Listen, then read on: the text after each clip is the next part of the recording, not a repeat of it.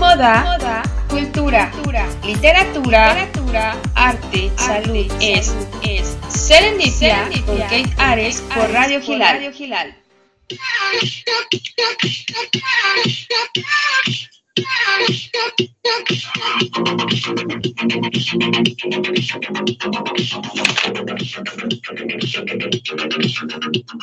Hola amigos, buenas tardes, buenas noches, según nos estén viendo desde su casa o en dónde están en esta parte del mundo del momento. Oigan, el día de hoy, 17 de junio, de julio, perdón, ya estamos en julio, de un 2020, pero hace, pero en 2014, se inició la celebración del Día Internacional del Emoji. ¿Cuál es su emoji favorito? ¿O creen que esta celebración es demasiado banal? Déjenme en los comentarios y también mencionenme cuál es su emoji favorito, porque los utilizamos en todo el tiempo. Todo el tiempo ponemos una carita, estás enojado, pones una carita, cortas con alguien, pones una carita. Entonces, siempre lo utilizamos en diferentes partes de nuestra vida, pero ustedes digan, ¿cómo, cómo lo celebran? Antes de iniciar con esta super entrevista, voy a comentarles sobre dos recomendaciones que yo les hago para que vean este fin de semana en, películas. Ay, Cholula y México. Bueno, México es un lugar muy hermoso, pero en especial Cholula ha sido cuna de varias películas a lo largo de su historia.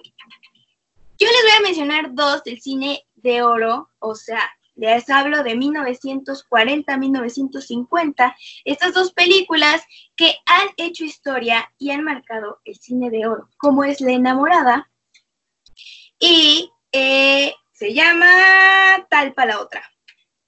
La enamorada es una película que pues, yo creo que muchos de ustedes ya la conocen, que interpreta a María Félix, ese ícono de la mujer mexicana, esa mujer tan hermosa, tan preciosa que, bueno, hace a todo el mundo y dejó de qué hablar durante toda su vida. Y Pedro Armendáriz. Pedro Armendáriz, bueno, el nombre mexicano que todo el mundo quisiera y todos los hombres quisieran serlo, ¿no? Y todas las mujeres, a lo mejor muchas quisieran.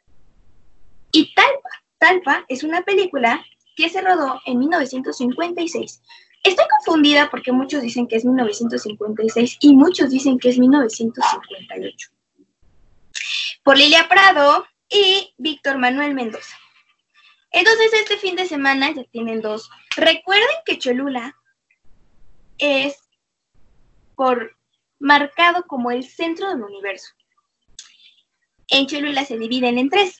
San Pedro, San Andrés y Santa Clara.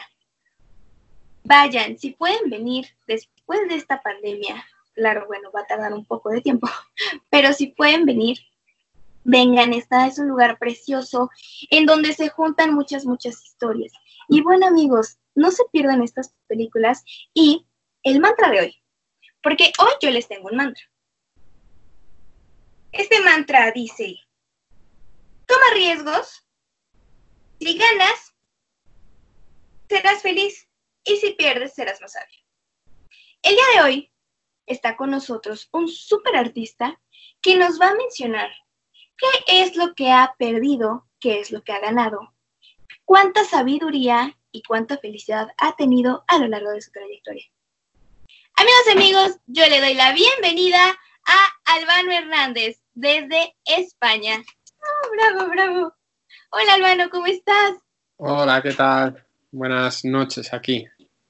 Ya buenas noches. Oigan, es que con esta diferencia de horarios, que de verdad, Escape, Zoom, Facebook, todos, muchas plataformas nos unen. Pero la diferencia de horario también es un poco complicada. Bienvenido a México de manera virtual, Albano. Bueno, mil gracias. Un placer estar en México otra vez de esta manera, de manera virtual. Está bueno.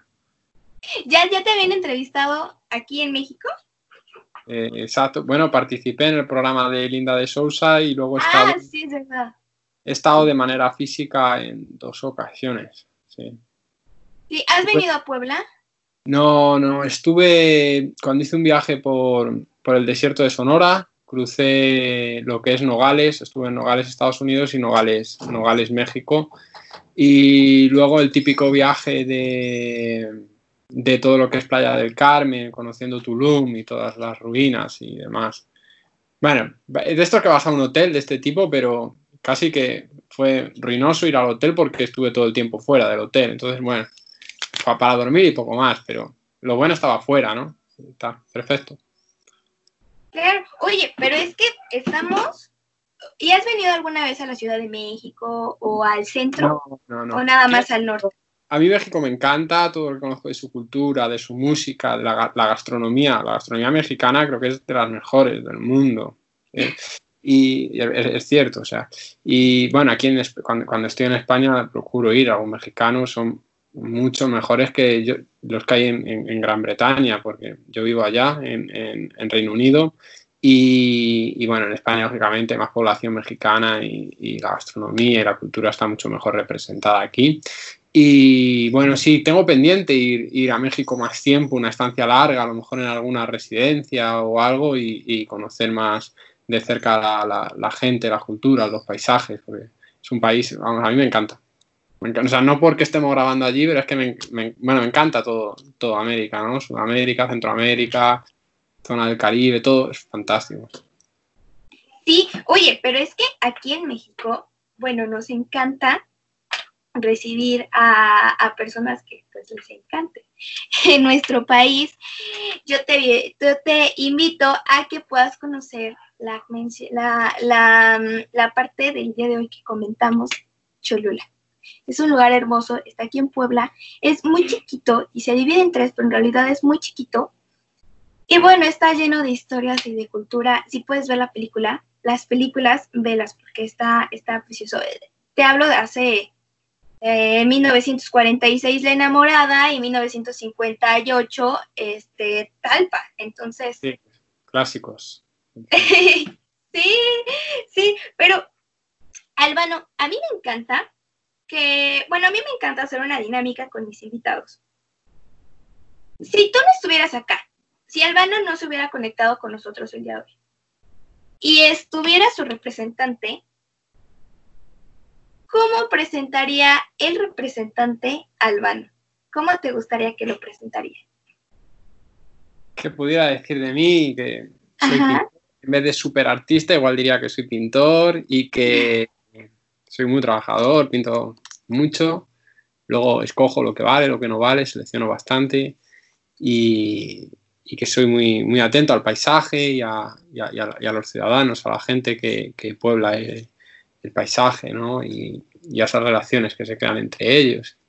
Poco mal, muy sencillo, ¿no? Cosas, a veces eh, no, hay que complicarse mucho ¿no? con, lo que uno va a pintar o, lo que uno va a hacer, porque la vida está llena de, cosas sencillas y, ahí es donde me, encuentro yo. Claro, y ay, dame un minuto, por favor. Siento.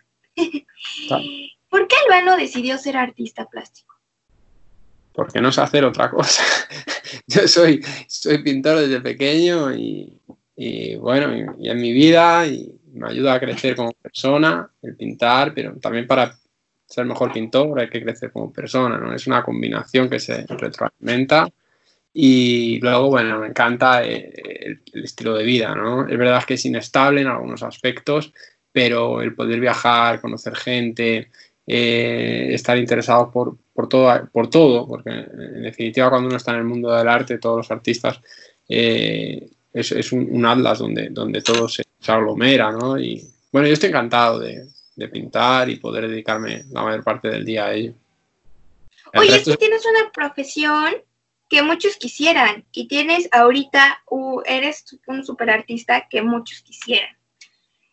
Y, y, muchos dicen, ay, es que yo me dediqué a esto toda mi vida, pero a mí me hubiera gustado crear, ¿no? Y desafortunadamente, pues no, muchas personas se dejan, se dejan este, guiar por sus sueños y se dejan guiar por lo que la gente les dice.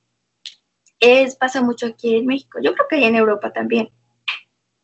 Sí, sí, sí, antes pasaba más, de hecho, ¿no? Por el tema del estatus social y de cómo estaba visto el, ser artista y de la búsqueda de una estabilidad económica, porque, claro, eh, los trabajos no, no, se evaporaban como ahora, que, que, es todo mucho más líquido. Entonces, con, esta liquidez, pues hace que, por ejemplo, trabajos, ahora mismo se estima que, la generación nuestra va a ocupar profesionalmente tres trabajos importantes a lo largo de su vida, o sea, tres trabajos donde va a estar al menos cinco u ocho años eh, en, esa profesión, ¿no? Mientras que antes se buscaba más un, trabajo para toda la vida. Y, todo eso se, se, ha roto, ¿no? Entonces, eh, ahora mismo, claro, existe la posibilidad de decir, bueno, empiezo como pintor o hago otra cosa o empiezo en otra cosa y, me reciclo. Ese hecho de reciclarse también con, con, la anterior crisis económica hubo mucha gente que se tuvo que reciclar y, convertirse y empezar a hacer otra cosa. Por ejemplo, conozco muchísimos arquitectos. Aquí en España hubo eh, una gran crisis con, con el tema inmobiliario cuando se produjo la, la crisis del 2017, la crisis de Lehman Brothers pues aquí en España se aplicó muchísimo al, sector inmobiliario por el tema hipotecario y porque España es un país donde el ladrillo siempre ha tenido una fuerte eh, importancia en el sector económico. Entonces, muchos arquitectos que, llevaban años dedicados a la arquitectura y que tenían dotes para, el dibujo, porque antes el acceso en, la universidad, en la facultad de arquitectura, se hacía también mediante una prueba de dibujo, pues decidieron eh, dar el salto y dedicarse a las artes plásticas y ahora profesionalmente, después ya de estos más de 10 años de, después de la crisis, pues se dedican a, al mundo del arte, ¿no? Han encontrado su, su, hueco, han desarrollado su lenguaje plástico y ahora están consolidados como, como artistas. Y a veces son pequeñas decisiones, es lo que hablábamos antes. En la vida hay cosas muy grandes, muy trascendentales, pero a veces son pequeñas decisiones del día a día lo que nos va a, dar esa libertad de dedicarnos a lo que queremos. A veces es empezar, sí, uno tiene un trabajo, pero si después del trabajo eh, sale uno de trabajar a las 6 de la tarde, por poner un ejemplo, pues tiene ahí dos horas eh, antes de ir a casa que uno lo decide para ir al gimnasio, otro lo decidirá para irse al bar a tomar una cerveza y otros pues se van al estudio y van de poquito a poquito con esas dos horas construyendo un, un, artista por dentro, ¿no? Desarrollando un lenguaje y, bueno, y creando una trayectoria a poquito. Y esas pequeñas decisiones a veces son muy importantes porque se crea una rutina. Yo eh, confío mucho más en, en, la rutina y en la constancia, en la perseverancia de las pequeñas decisiones que en grandes decisiones trascendentales de la noche a la mañana. Por supuesto, totalmente de acuerdo. ¿Cómo, decidiste o cómo me mencionas que desde chiquito, este, desde niño, empezaste en esta carrera? Sí, tiene truco. ¿Cómo, cómo fue? Cuéntame. Bueno, mi padre es pintor.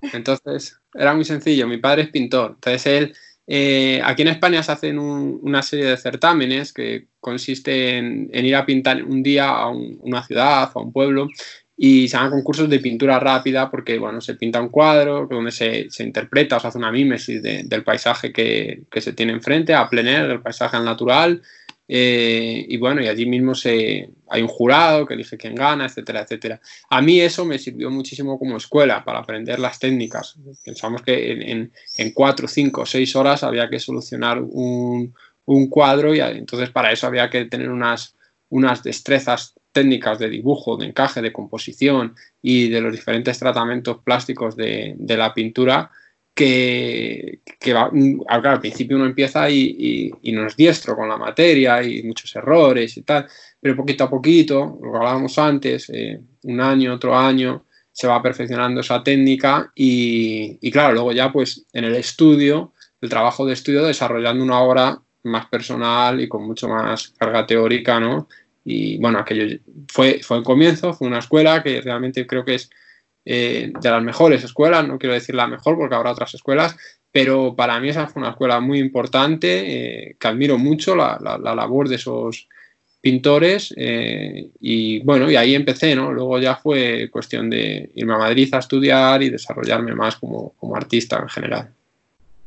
Claro, oye, qué padre, qué, qué, qué, este, qué genial Fíjate que aquí en México, eh, en Europa ya tienen muchos años de ventaja sobre Latinoamérica, ¿no? Y... eso es otro debate, no sé, no estoy tan seguro. bueno, pero, pero bueno, eso marca la historia. Los libros eso, nos mencionan. Tenemos muchos años de atraso en cuestión de arte aquí en México, bueno, en Latinoamérica en general. A pesar que tenemos tecnología y que tenemos, bueno, ahora ya tenemos tecnología y todo eso, y una globalización, pero ¿cómo ve España, cómo ve Europa a México en cuestión del arte? Platícanos. No soy capaz de responder a eso porque cada persona lo verá claro, claro. No, no creo que haya una mirada eh, general o global de Europa respecto al, arte mexicano, ¿no? Eh, podemos mirar hechos objetivos en cuanto al mercado, los últimos remates que hubo, creo que fue hace dos semanas, de, de, pintores de latinoamericanos, de Mata y de otros autores pues remataron muy alto, fueron, fueron récords, ¿no? Y entonces sí que hay un interés, pero es verdad que también hay eh, personas, familias con alto poder adquisitivo de, estos lugares, de, México concretamente también, donde, bueno, pues que les gusta adquirir el arte de su tierra, como es lógico, y, que lo apoyan, ¿no? Y creo que hay un interés muy grande por todo lo, que llaman minorías y, y por aquellas cosas casi con una mirada exótica, que es lo que menos me gusta, esa mirada exótica de ciertas eh, personas británicas, sobre todo, lo veo más que, más que en España, que, encuentran en, pues, los eh, vestidos del Perú, de algo eh, que lo es, que es interesante todo el folclore, como lo es aquí en Castilla, en mi tierra, ¿no? Pero mm, es como una revisión que se hacía ya antes con los Wunderkammer, con las cámaras de la maravilla, cuando iban los exploradores y traían algo y los muestran como algo exótico. Me, gusta, o sea, que, que, los, grandes, los grandes museos, las grandes fundaciones, instituciones artísticas estén mostrando el arte global, porque creo que todos deben de tener esa oportunidad y demostrarse, pero nunca desde esa mirada exótica, ¿no? Porque estamos retrocediendo entonces tres siglos. Nos estamos yendo a, cosas del siglo XVII, siglo XVIII y, miradas que, a mí no, me, gustan en ese sentido. Y eso es un poco lo que está en, el, lo que yo veo que está en, el sistema artístico de museos, instituciones y demás. Luego cada persona pues tiene su mirada y afortunadamente ahora se viaja muchísimo, la gente sale, conoce y cada uno tendrá su, su proyección individual, ¿no? Claro, por supuesto. Fíjate que aquí en México pasa algo muy curioso. La gente de aquí de México no compra tanto arte como los extranjeros, como mencionas aquí, ¿no? O sea, nosotros hemos, bueno, aquí en México es como más, ay, mira, un, un, este, un artista de, de otro país un artista europeo a México, pero no, valora, no, no se valora tanto al artista mexicano, al artista mexicano no. Solamente cuando va a otro país, regresa, entonces, ah, sí, bravo, pero mientras, no. ¿Por qué crees tú, con tu, todo, toda tu experiencia, o a lo mejor no solamente pasa acá en México, también allá, ¿tú cómo, tú cómo ves ese sentido? ¿Sí pasa allá en Europa? Sí, bueno, yo no tengo mucha experiencia, tengo la experiencia que tengo, no, no, no es mucha, vamos, cualquier pintor eh, ya consolidado tiene más que yo, pintores adultos ya de más de 50, 60 años, esa gente ya tiene experiencia, yo estoy empezando.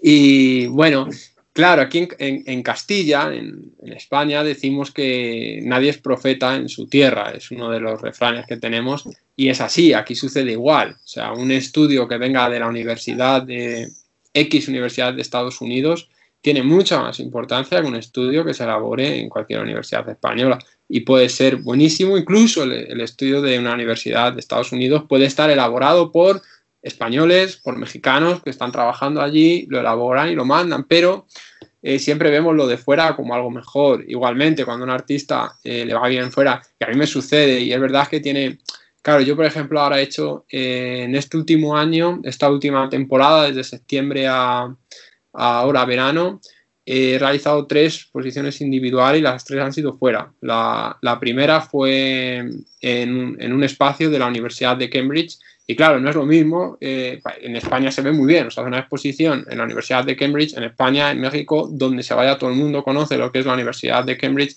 el prestigio que tiene y, el poder desarrollar un, proyecto allí, pues es increíble.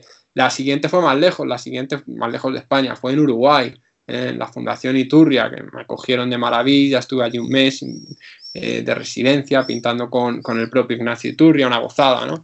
Y la última ha sido en el Colegio de España en París, el Colegio de España, que es un edificio emblemático dentro de la ciudad universitaria, donde han pasado desde los años 60, creo, un montón de, bueno, desde antes, ya se abrió antes, pero luego se reabrió y han pasado muchísimos artistas importantes, históricos y tal. Entonces, las tres exposiciones que yo he hecho Ahora cuando he regresado en verano y me he encontrado con, amigos y tal, pues sí que se, valora muchísimo, ¿no? Más que si yo hubiese expuesto aquí en, mi tierra, ahora mismo estoy grabando desde, desde Ávila, mi ciudad natal, y claro, hacer una exposición aquí, pues sí, estás en casa y es como que, aunque las obras sean las mismas, pues no es lo mismo, el contexto no es lo mismo. Y de cara a la proyección internacional y a, y a, conocer gente de distintos sitios, relaciones, networking, todo eso es, importante también, el, salir, vamos, para mí es muy importante salir y conocer gente, o sea, de lo mejor que me llevé el año pasado fue el mes que estuve, que estuve en Uruguay, o sea, eso fue A mí Uruguay es otro país que me, bueno, todo, es que toda Latinoamérica me encanta,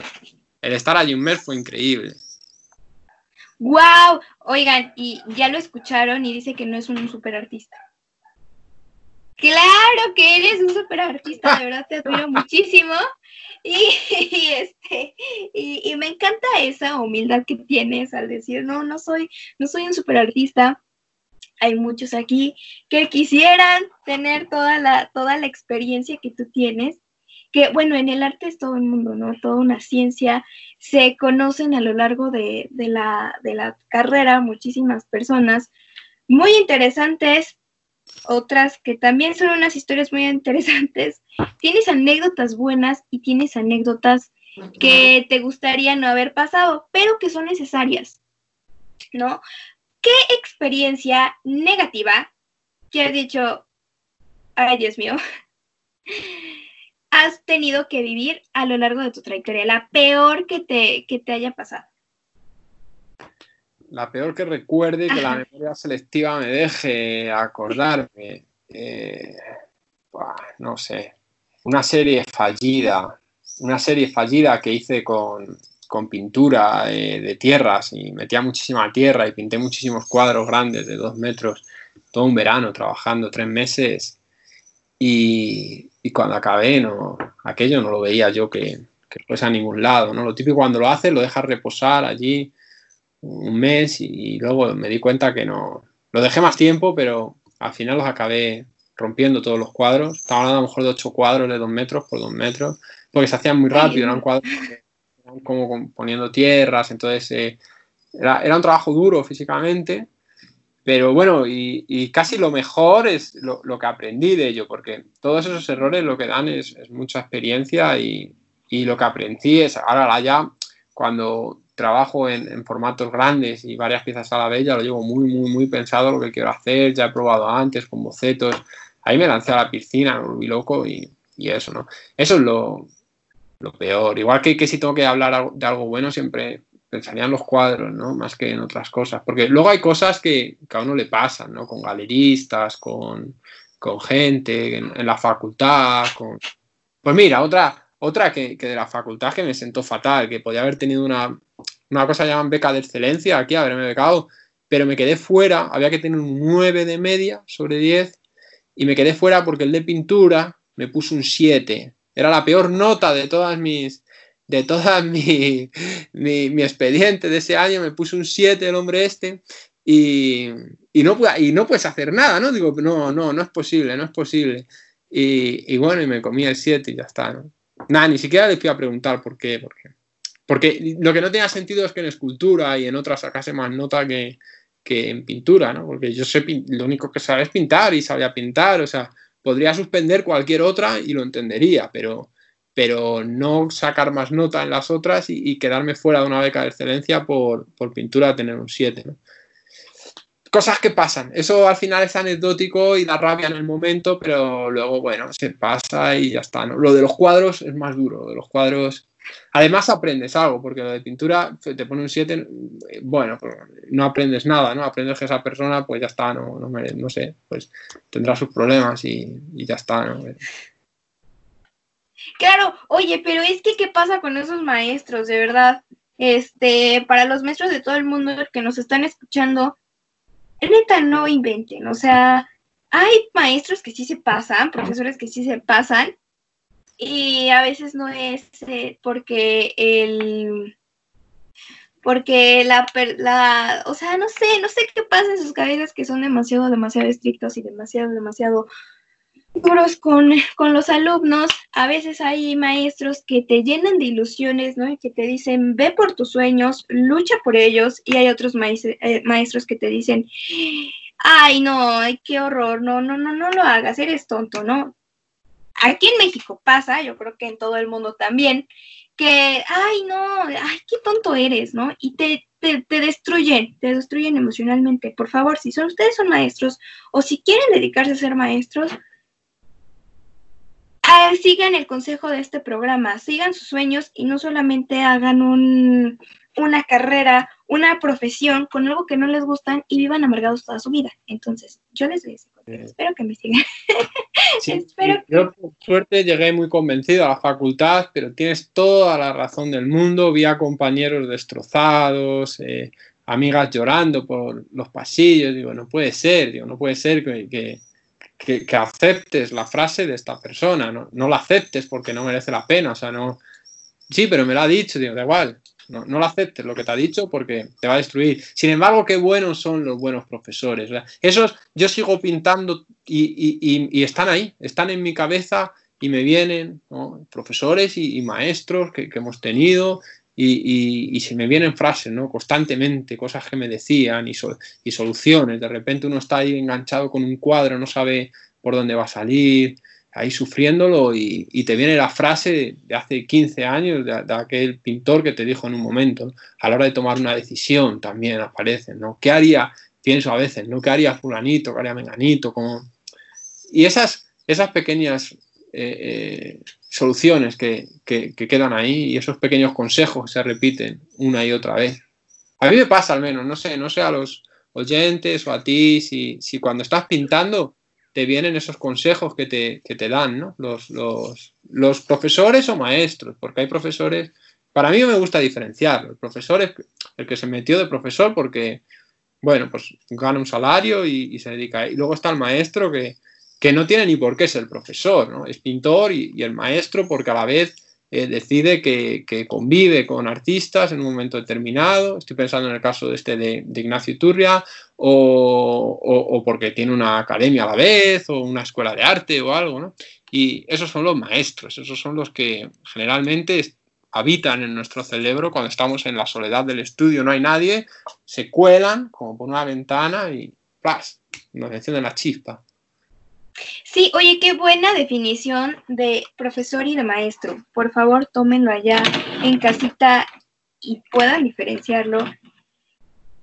Y otra vez les vuelvo a repetir, si no les gusta lo que hacen, si no les gusta ser maestros, la vida es muy larga, tal vez sea muy corta para, para algunos, para otros sea muy larga. Se crean, crean en sus sueños, quieren ser cantantes, pues arriesguense. La familia les dice que se van a morir de hambre, pues demuéstrenle que no se van a morir de hambre, que se puede vivir de esto, que se puede vivir de ser artista, que se puede vivir de, tener, de estar en el arte, de estar en el medio que ustedes quieran, que crear su propia empresa, de, este, de poder creer en ustedes es demasiado, demasiado importante. Por favor, yo les pido eso porque no queremos más amargados en el mundo. Ay, porque eso es en lata, amigos. Por favor, ya no sean una carga. Oye, si tuvieras que escoger una época, si, si ahorita en Serendipia tuviéramos una, una, bueno, ahorita son cabinas de sanitización, no por el coronavirus, ¿no? Pero si fuera una, una, ay, una cabina del tiempo y en el que te diera toda la historia del mundo, ¿en qué época te gustaría ser artista? Ah, mira que te iba a dar la respuesta, pero la pregunta, claro. No, a mí me gustaría ser artista en la de ahora, porque es la que más libertad hay en general, entonces sí. Ahora, ¿en qué época? Claro, porque ¿en qué época me gustaría eh, el arte, escoger el arte? ¿De qué época? Te diría que nos volvemos al principio de esta entrevista, al principio del programa, los emoticonos, y los emoticonos nacen en Egipto, en el arte egipcio. Entonces, ahí sí, es el arte que a mí me fascina, es el arte donde eh, se acabó todo. Empezó todo y se acabó todo. Para mí el arte egipcio, hay un momento en el que ellos ya tienen el lenguaje de la pintura, ya podemos comunicar con la pintura todo lo que se quiera, con unos cánones establecidos. Está todo escrito ya, nunca mejor dicho. Y, igual pasa con, con, la escultura y que vamos a decir de la arquitectura. O sea, para mí el arte egipcio, en ese sentido, ya está. La pintura, cuando, cuando lo vi, dijo, esto ya, o sea, siguieron haciendo cosas por seguir haciendo cosas, pero, pero bueno, es, muy simple lo que he dicho, ¿no?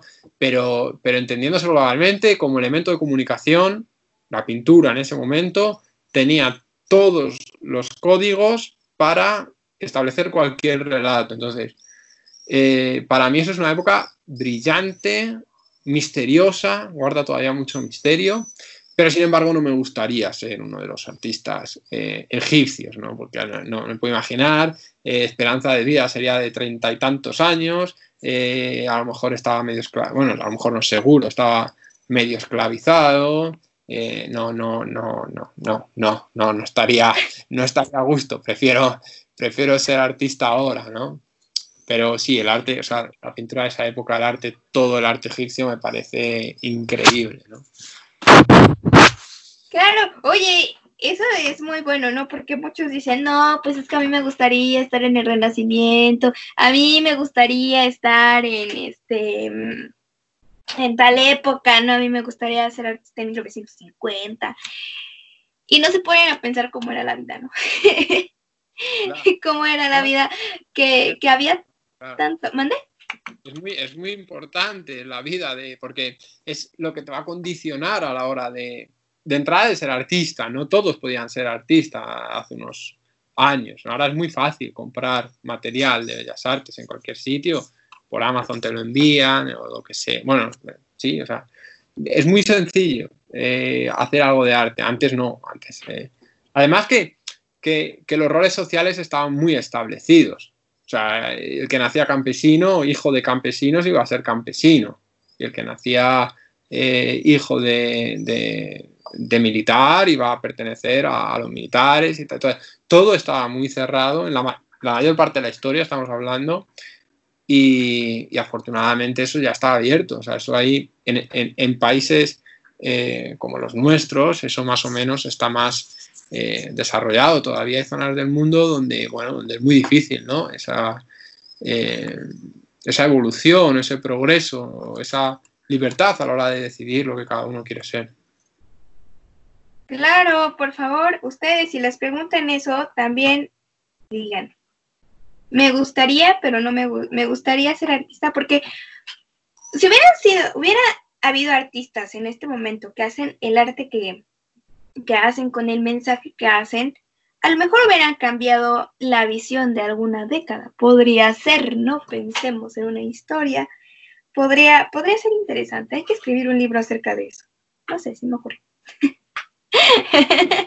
Entre artistas te veas. Para ti, al crear una obra de arte, ¿qué es lo más importante? ¿La estética o el significado? Es una combinación, o sea, yo arranco con un significado, con, digamos, lo que quieres decir, y, al final, en momentos, se convierte en un pretexto para, la pintura, para pintar.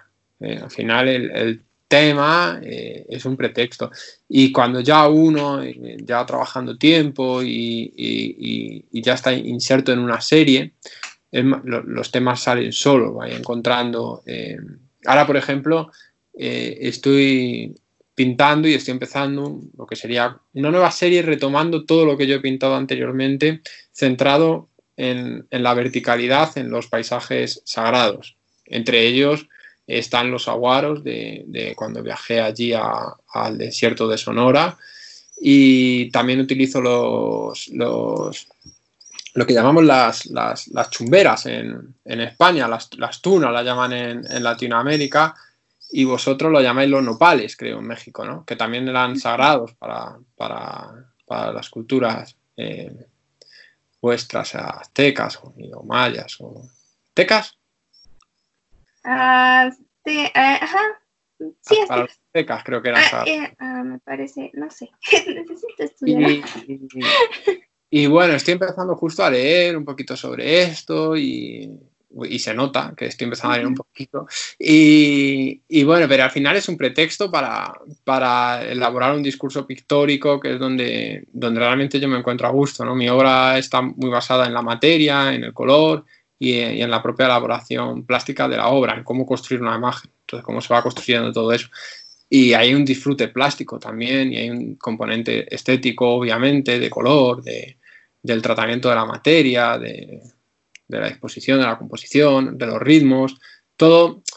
Eh, es que no se puede, eh, para mí no se puede separar como una cosa de la otra, ¿no? Va todo muy unido, porque es verdad que una vez que uno ya tiene el tema, eh, parece que dice, bueno, al final voy a representar eh, un elemento, ¿no? El elemento que. Pero claro, no es lo mismo representarlo de una manera que representarlo de otra. La manera de pintarlo también afecta a, a, cómo lo va a entender el espectador. Y intentando buscar siempre esa, esa visión global, porque no, no, se entiende igual en todos los sitios del mundo. Y hoy en día la hora se ve en todos los sitios del mundo. Eso es algo que, que, que debemos de tener en cuenta los artistas contemporáneos. Antes cuando alguien pintaba algo en una catedral, pues había más o menos el radio de, de, de, acción, por así decirlo, el radio de visitantes que iba a tener eh, van a ser más o menos los de esa comarca los que iban a visitar ese santuario. Ahora mismo no, ahora mismo esa imagen sube a las redes, da la vuelta al mundo en, en cuestión de un segundo, ¿no? de un clic. Y, cómo se puede interpretar y, cómo se puede, ya no solo interpretar, sino mal interpretar. Ahí es donde puede crearse eh, problemas, cuando una persona se pueda sentir ofendida por una imagen que hemos creado, pues ahí es donde tenemos de ser cautelosos, cuidadosos y saber que, que bueno, que tenemos cierta responsabilidad con, con, lo que creamos, ¿no? Por eso hay que ser conscientes y, y, no abandonar nunca ni una cosa ni la otra, o sea, ni, ni el fondo ni la forma. Por supuesto, totalmente de acuerdo. Oye, en este programa decimos la neta, la verdad. Decimos y a veces le damos una cachetada a las personas, bueno, por decirlo así, este, a, la realidad, a, los oyentes, a las personas que, que aún no saben qué hacer de su vida y a muchas personas que yo creo que allá también pasa, aquí en México, pues sí, también, que ya tienen un cuadro, solamente pequeña obra, o sea, no es mucha. Y nada más ponen un punto y ya vale 50 mil este, dólares, ¿no? Yo, bueno, vale muchísimo dinero. Como artista plástico, ¿cómo has visto? ¿Has conocido personas que hacen eso? Que hacen, o sea, nomás un punto y, ay, mi obra ya vale 100 mil pesos, ¿no? ¿Has vivido eso? ¿O has visto personas así?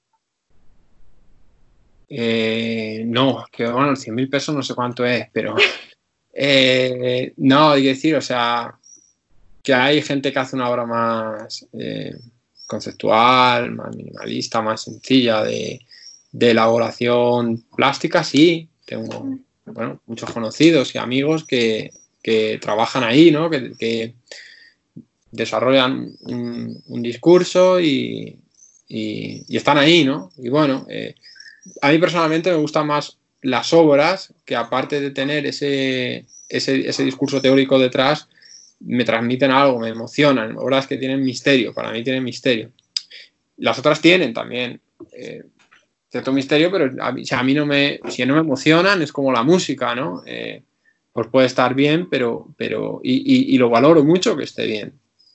Pero lógicamente no, no lo disfruto igual no lo disfruto igual. Sí, es verdad que, que, cuando hablamos de sensibilidad, por ejemplo, hay una sensibilidad teórica también, no simplemente es una sensibilidad. Creo que también pueden tener las dos cosas. Entonces, para mí, fondo y forma van de la mano. Eh, no, no lo detesto tampoco, porque eh, no sé, no.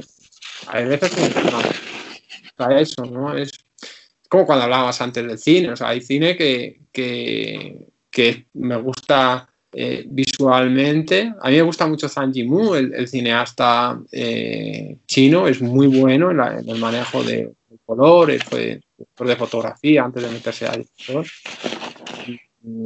Pero sin embargo, fíjate que es una obra de muchísimo color y sin embargo Roma, la, la, película eh, mexicana, pues, pues, pues es blanco y negro y me encanta también, es decir, y no por eso voy a detestar la película blanco y negro, o sea, no lo sé, es un debate que, que, yo no le doy vuelta, es un debate que pasó ya con, cuando fue el, arte conceptual, aquello ya, aquello ya fue, a mí ya fue y, y, ahora estamos en otra y estamos quizás más envuelta en, en, la, en la emoción y la gente quiere, quiere emocionarse con, obras, ¿no? Quizás obras más viscerales, pero yo respeto cada uno que haga lo que considere y, ya está. También es verdad que hay, artistas que, por, alargarnos un poquito más, que tienen otro proceso de trabajo. Yo soy pintor y pinto y, y, y hago pintura. Sin embargo, el artista que lo que hace es plantear un problema teórico y luego pensar cómo puedo desarrollar este eh, problema teórico, este dilema, o quiero comunicar esto, y entonces ve que lo puede hacer, puede ser una pintura, puede ser, voy a empezar una pintura, voy a hacer una fotografía, o se adapta mejor a un, a un corto o a, o a, una proyección de tres vídeos, por todo lo que quiero contar, o se adapta mejor a una, a una pista de audio, o son las tres cosas a la vez y tiene que haber una instalación donde está el audio y donde hay un, una persona eh, transitando por la sala y hay uno, un a lo mejor un archivo. Hay, o sea, yo no cierro nada de eso. O sea, me parece que es, es, es otra manera de trabajar, no es la mía, la mía es, es la pintura y, es un universo, o sea, en un lienzo en blanco ya tengo un universo increíble.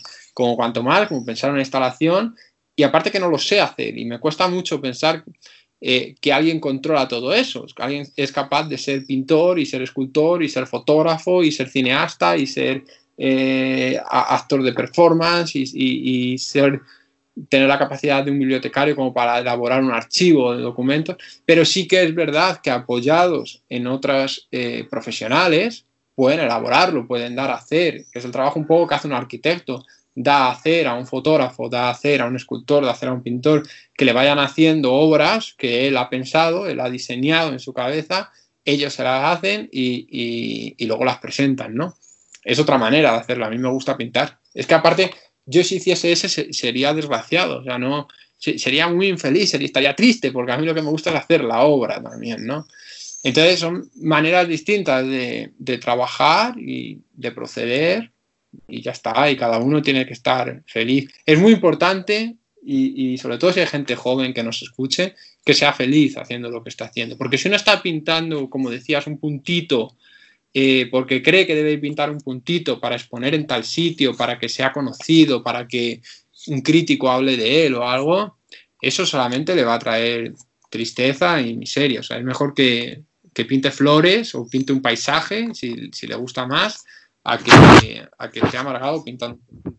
Y yo, porque soy pintor de paisajes, además, y ahora mismo en la contemporaneidad, en la década pasada y en esta década parece que va a suceder igual, el paisaje va a tener una fuerte eh, importancia y presencia en, en, el arte contemporáneo. Claro.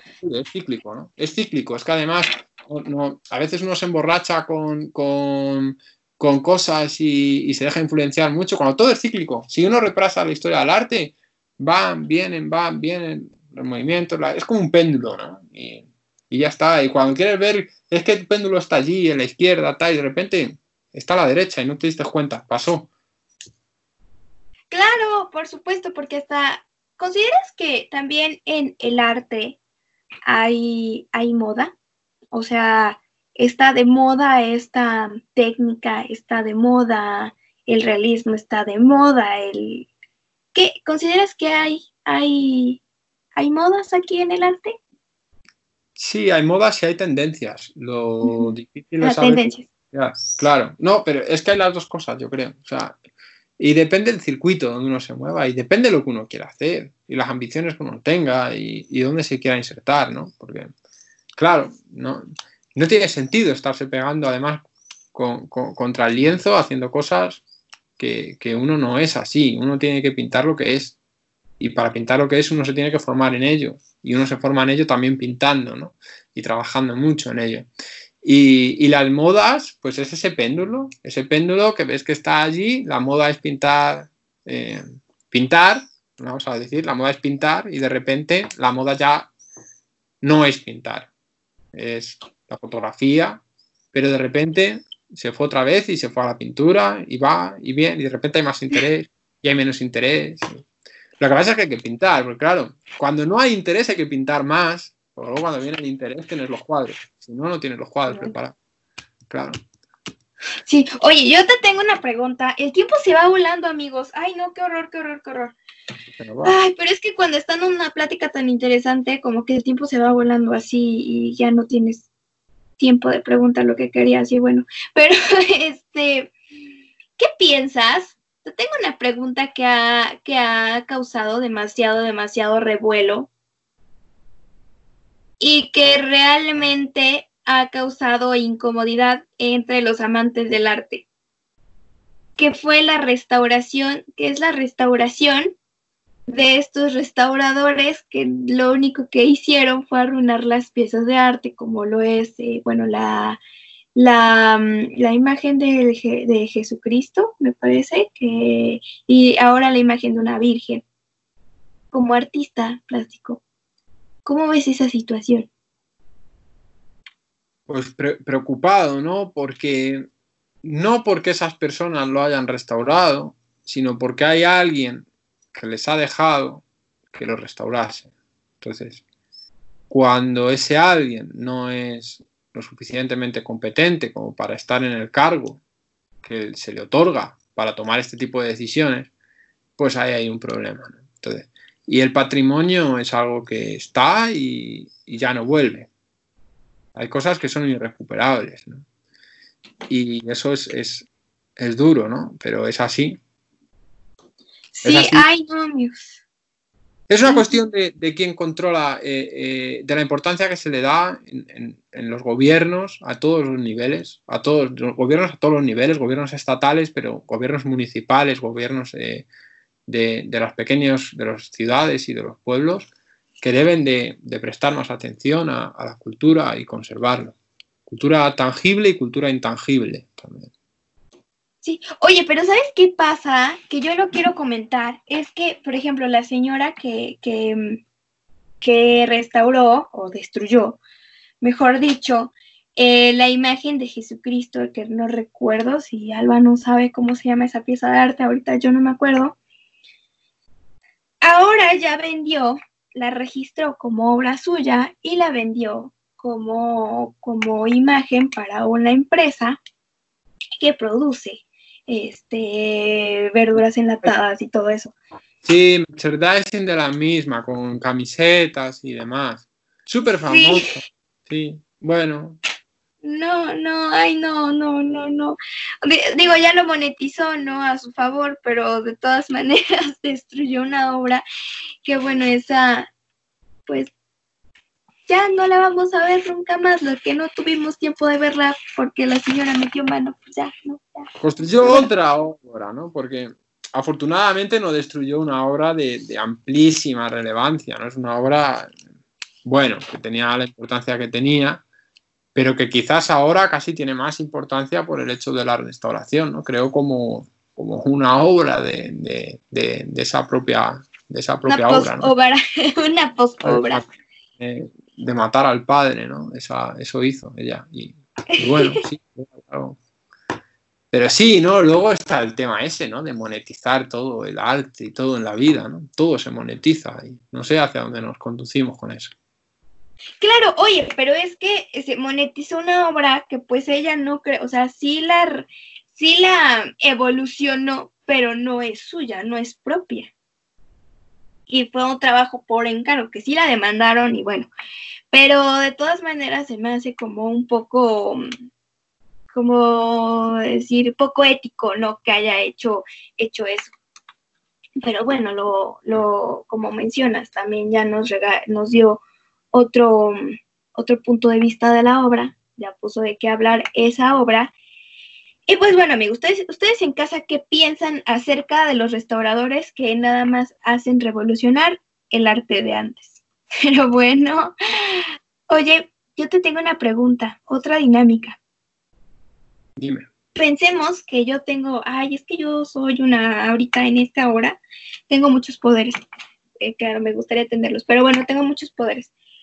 Este, mm, si yo te diera un puesto político, porque tengo una gran influencia en la, en la, en el gobierno de España, tío. y te diera un puesto político uh, para la cultura, dirigido a la cultura, ¿qué revolucionarías en, la, en, en, el, en tu gobierno, en la cuestión cultural, o qué cambiarías? Mira, en España el, ahora en este último en, este último gabinete de gobierno no, pero en los anteriores se venía manteniendo el Ministerio de, Educación, Cultura y Deporte.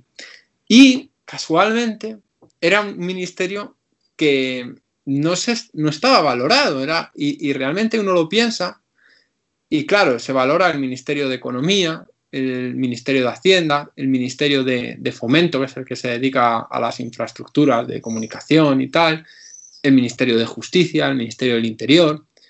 Pero este ministerio, Ministerio de Educación, Cultura y Deporte, es el Ministerio del Futuro. Son uno de los mayores problemas que hay en, en España. Es el sobrepeso, es la falta de ejercicio y es el Ministerio de Deporte que tendría que tomar medidas ahí para que el deporte entre más en las escuelas. Al final es un problema de educación. Y la cultura pasa lo mismo. Todos los problemas de cultura desembocan en la educación. Entonces, para mí, la persona que controla esa cartera, Ministerio de Educación, Cultura y Deporte, controla el futuro del país. Por mucho que haya infraestructuras y que la economía marche bien, de aquí a 10 años, si no hay una buena educación, una ley de educación que se consensúe entre todos los partidos políticos, que es el problema que hay en España, que cada cierto tiempo, cuatro años hay elecciones, cambian los políticos y cada uno trae una ley nueva de educación, obligando a todo el profesorado a que estudie la nueva ley aplicando la nueva ley. Y cada, y cada ley de estas es más eh, radical en cuanto a ideologías, unos tiran para un lado, otros tiran para otro.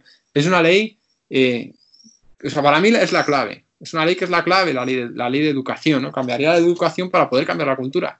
Porque la cultura empieza en, la educación, la cultura empieza en las guarderías. No en los colegios, en las guarderías. Yo lo estoy viendo, tengo un niño de, dos años y conozco las guarderías de aquí, de, España, pero mi hijo va a, ha estado yendo a la de Cambridge y nada que ver. O sea, el contacto que hay con la naturaleza, la guardería, la manera donde ellos fomentan la, la creación del niño, y, potencian eh, la, empatía y tal, no tiene nada que ver con, cómo se, hace en España. ¿no? Es completamente distinto. O sea, para mí es la, de educación la clave para, mejorar el país. Sí, por favor, porque el arte y la cultura sensibiliza las almas, ¿no? Em, si ahorita en, en, el mundo no tuviéramos, ah, pues ahorita no la tecnología, pero no tuviéramos arte, si el, si el arte no existiría, la música no existiría, em, bueno, el trabajo de los cineastas, de los actores, bueno, de todo, de todo, de todo el medio artístico, no existiría. ¿Cómo hubiera pasado esta pandemia? Bueno, muchas pandemias, ¿no? Bueno, principalmente en esta, ¿no? Porque es en la que actualmente estamos. ¿Cómo hubiéramos vivido? ¿Cómo hubiéramos tenido que que sobreponernos. ¿Cómo, ¿Cómo hubiera pasado? A lo mejor nos hubiéramos matado entre todos. Si no nos mata el coronavirus, nos matamos entre todos sin el arte. Y lo que mencionas es muy importante. Los niños deben de crecer desde la guardería, desde su casa, con la influencia del arte. Y fíjate que, eh, perdona que te interrumpa, pero yo no sé si en México pasará igual que en, en los colegios, en las escuelas, los institutos, las asignaturas de música, educación física y plástica, o sea, dibujo, pintura y arte, eh, son las menos valoradas. Y sin embargo, ahora con la pandemia lo que todo el mundo quería hacer era eso. Era hacer, era música, era arte, era educación física, incluso hacer algo de deporte en casa, ¿no? Eso ha sido increíble. Y, ha sido acabar el confinamiento y todo el mundo volver a lo mismo, sin prestar atención. Y en el colegio son las asignaturas menos valoradas y parece que van a seguir siéndolo. No, entiendo, no, no, entiendo qué pasa. Sí, por supuesto. Oye, por cierto, ay, es que los momentos se van súper rápido, pero quiero comentar esto. Hace un año, precisamente, eh, Editorial Gilar presentó un libro en una escuela, bueno, en varias escuelas, pero en una me causó mucha, mucha ternura, mucho, mucha tristeza, porque, bueno, se presentó una pequeña galería con algunas de las obras, bueno, creo que con estas dos que están acá atrás, y entonces un niño estaba muy emocionado porque este, esta obra de acá con unos lentes, con unos lentes y, luz fluorescente, entonces da la perspectiva que sale la imagen del cuadro y está muy padre. A los niños les fascinó. Y entonces el niño le dice a la mamá, mamá, es que quiero que veas este cuadro, ven a verlo, por favor, mamá, por favor. Ay, no, mijito, ya va a venir a tu papá a comer ay no, mijito, ya, o sea, y le puso mil pretextos y el niño se fue llorando. El niño se fue llorando y, y, qué triste, ¿no? Porque así como ese niño, pasaron otros tres. Y bueno, es, es que a lo mejor la escuela puede ser, ¿no? Que, que, que, influya más en el arte, en cuestiones del arte, que les enseña a los niños a lo mejor no a pintar perfecto como, como un Dalí, como un Picasso, pero sí que se acerquen a las artes, a que pueden crear cosas con sus manos, que pueden crear mundos en un cuadro, en un cuadro de dos, eh, de, pues de 30 mm, centímetros por 30 centímetros, ¿no? O sea, pueden, pueden cambiar la perspectiva, pueden cambiar su perspectiva y a ustedes, amigos y amigas, si son papás, si son mamás, si son tutores, si son tíos, si son, bueno, lo que, lo que se entienden niños chiquitos, acérquenlos al arte, acérquenlos a, a que pueden crear un mundo.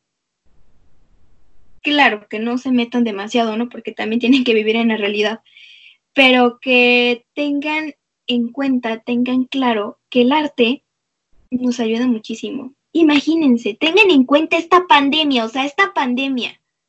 Si no hubiéramos tenido ni celular, ni este, ni ningún dispositivo.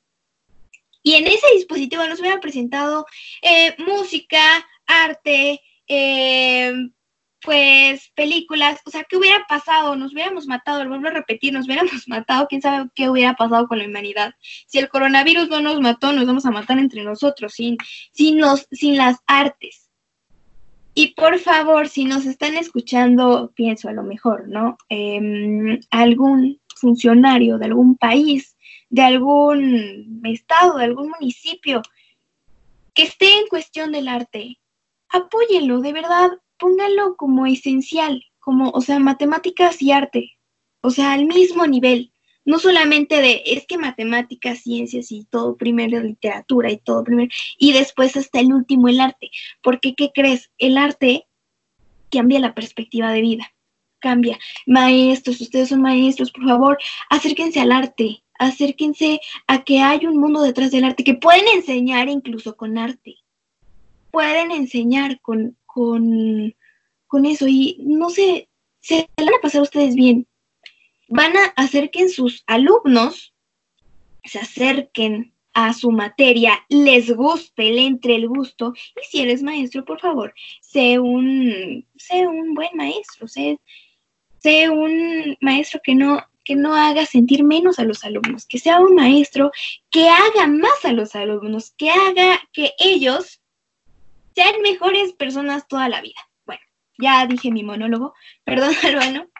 Y una pregunta, porque este tiempo se va volando, que te quiero hacer, y regresando al mantra que dijimos al inicio, lo vuelvo a repetir para que ustedes también lo recuerden.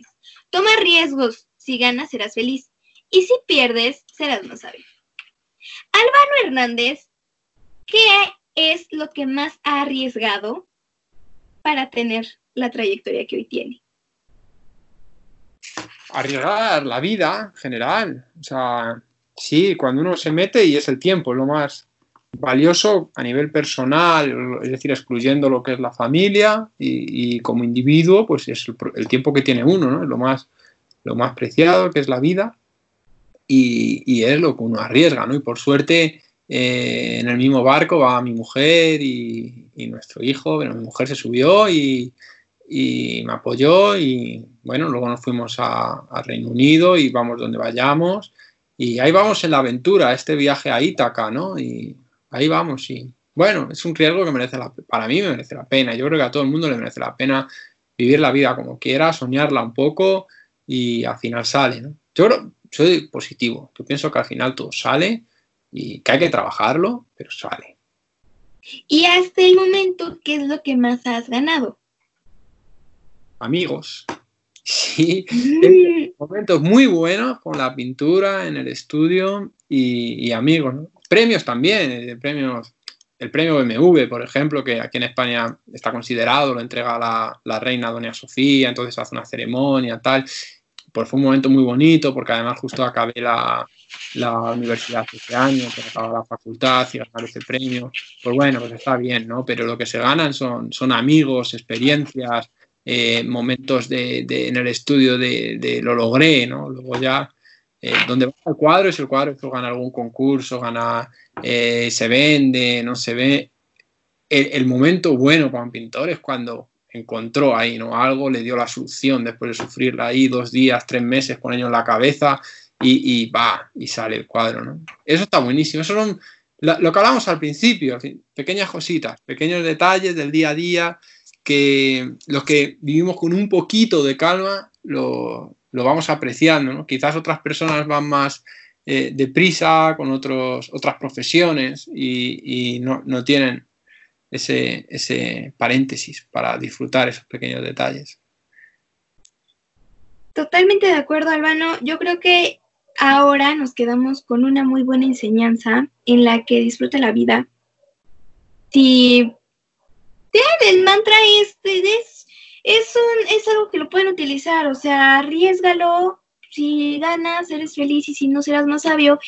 Y de todos los errores, de todos los errores que cometemos, todo sale bien. O sea, si tuviste una pareja, por ejemplo, hablemos de un caso muy común, y tuviste una pareja, pero te encontraste con unos muy buenos amigos en el, en, el, camino. Tuviste un amigo que pues te decepcionó o algo así, bueno, pero te abrió las puertas para tener otros amigos. O sea, aquí todos, todos, todos, todos nos conocemos, todos en algún momento de la vida vamos a tener que cruzarnos en el camino. Seremos súper buenos amigos o tal vez no, pero muchas personas nos dejan enseñanzas muy buenas también muy malas, hay que aprenderlas y hay que saber utilizarlas para, para un bien o para un mal. Amigos, esto es todo por el día de hoy. Me da mucha pena y mucha tristeza que las horas se pasen así volando y que los minutos se vayan volando. Ay, no sé, porque no pueden aumentarle por lo menos 40 minutos a una hora. no sé, se me ocurre. porque, porque esta plática se me hace que es como para dos partes, porque está muy, muy interesante. Albano, muchas gracias por estar aquí el día de hoy. Nada, gracias a vosotros y un saludo a toda la gente de México y del resto del mundo que sé que nos están escuchando. Un abrazo. Un abrazo también aquí, amigos. Oye, Albano, ¿cómo te podemos seguir en redes sociales? Eh, como Albano Hernández. Utilizo Albano Hernández y, aparece Albano Hernández Domínguez.